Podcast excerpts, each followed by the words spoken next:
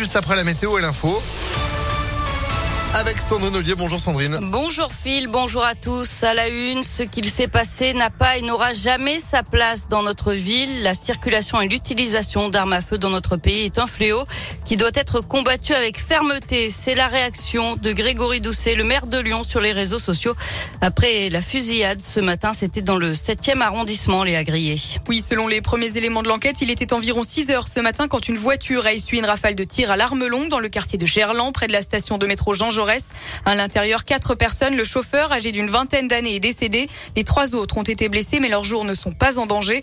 Le parquet a ouvert une enquête pour meurtre en bande organisée et tentative de meurtre en bande organisée. Selon plusieurs médias, la victime et l'une des personnes blessées étaient connues des services de police. Le ou les tireurs auraient pris la fuite direction Jean Massé. Ils sont toujours activement recherchés. Merci Léa. Il s'agit de la deuxième fusillade en quelques mois dans le quartier de Gerland. Euh, fin mars, un détenu sortant du centre de semi-liberté avait été victime d'une tentative d'homicide. L'actualité, c'est aussi cette marche blanche ce midi à la mémoire de Laetitia, cette jeune fille de 12 ans tuée le 6 avril par un de ses voisins à Villeurbanne. L'homme de 74 ans s'était ensuite suicidé à l'origine de son crime, selon l'enquête, un problème de copropriété. La mère de Laetitia était au syndic.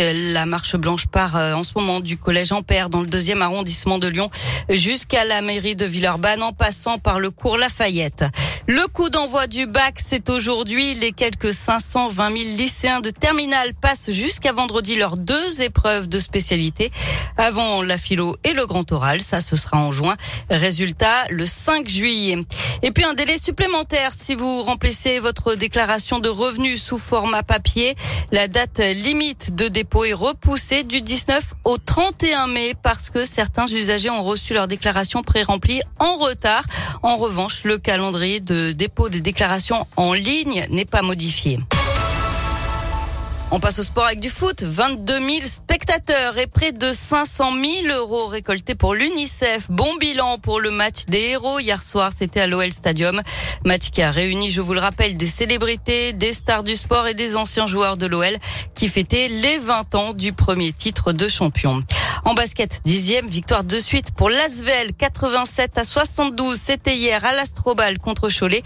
Les Villeurbanais qui restent bien sûr en tête du classement. Et puis du côté de l'Asvel féminin, les filles se sont baladées hier face à Roche Vendée 54 à 108 et se sont qualifiées pour les demi-finales du championnat. Eh ben, génial, merci beaucoup Sandrine pour l'actu qui continue à tout moment. ImpactFM.fr, retour de l'info.